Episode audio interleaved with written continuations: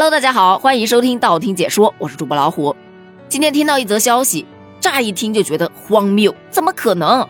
但是你仔细一研究，发现，哎呀，说的还挺有道理的。这说的是近日张雪峰在《求职高手》这档节目当中发表的一番言论。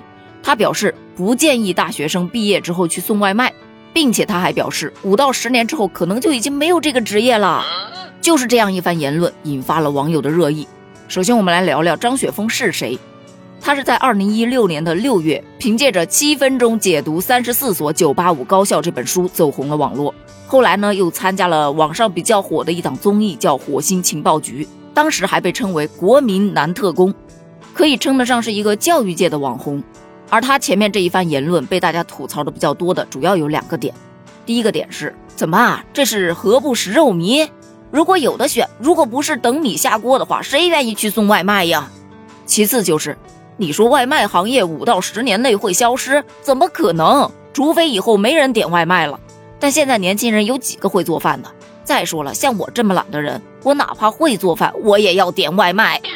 网友们的这种观点，我觉得没问题啊，因为毕竟他没有什么调查统计，也没有什么参考文献，所以就给人一种张口就来、夸夸其谈的感觉，那必然会接受群嘲嘛。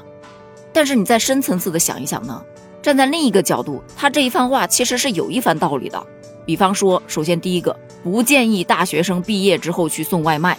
他给出来的理由是，外卖员这个职业没有办法给到人足够的成长，因为他不觉得做外卖送一年外卖、送两年外卖或者送三年外卖，你的情商就会变高了，你就可以做一个更高级别的工作了。那不可能。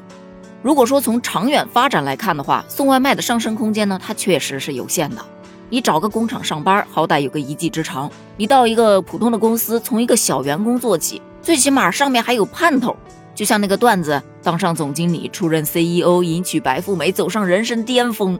但这个地方只是说，不建议把外卖当做一个长久的行业。如果说我暑假去打个工，或者临时找不到工作，我过渡一下，其实送外卖也确实是一个非常好的选择。再来说外卖员这个职业，五到十年内到底会不会消失这个事儿？就目前科技发展这么快，很多的职业啊，确实是在一定程度上有被替代掉。你就比方说，我经常拿出来举例子的，我目前所处的这个行业，随着 AI 主播越来越人性化，情感也越来越充沛，所以很多的书，包括一些节目，都由 AI 来录制了。我以前经常给一档节目做配音，但是后来呢，人家告诉我，你能不能配得像个 AI 一样？我当时觉得他是在羞辱我，你知道吗？因为以前别人都说你能不能不要说话像个 AI 一样，你带点感情好不好？但是现在他居然要求我去模仿 AI，所以我觉得很不舒服。当时我就把那个工作给辞掉了。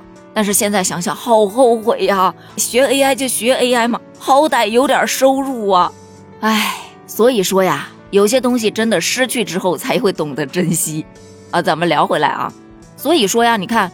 随着人工智能技术的发展，给很多的职业都带来了冲击。你看，像现在快递的仓库，以前都是人工分拣，但现在呢，智能视觉机器人直接替代掉了。而且前段时间，在深圳世界之窗与锦绣中华景区内，还设置了全国首家景区快闪无人机便利店，配送时间仅需要五到八分钟。所以，单纯的从科技发展的这个层面来看。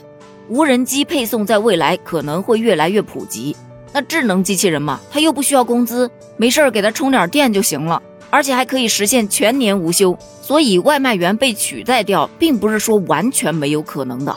但是就我个人而言啊，五到十年的时间就想把外卖员全部取代掉是不太现实的。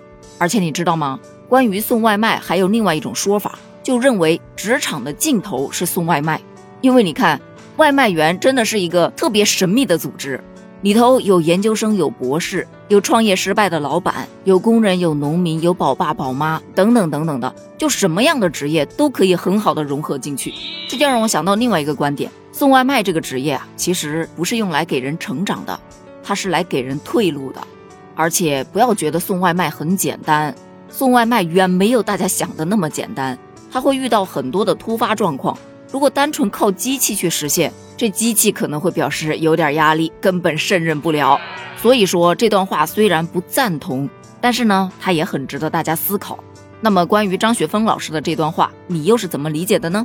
你有什么不同的观点？欢迎在评论区一起讨论一下哦。咱们评论区见，拜拜。